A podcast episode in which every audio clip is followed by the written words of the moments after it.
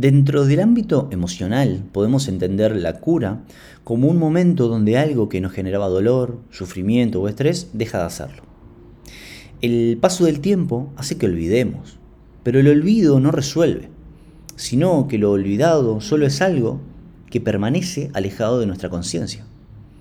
Esos conflictos van quedando en un lugar donde su carga emocional aparentemente disminuye, pero no desaparece. La cura, la cura emocional, pasa por resignificar aquello que vivimos como estresante, conflictivo o doloroso implica darle un sentido, un significado a esas, experiencias, verlas desde una perspectiva distinta, que nos permita comprenderlas, comprendernos a nosotros en esas experiencias y obtener un aprendizaje nuevo de nosotros y para nosotros. El tiempo cobra sentido en el proceso de cura cuando trabajamos en eso, cuando trabajamos activamente en ese proceso.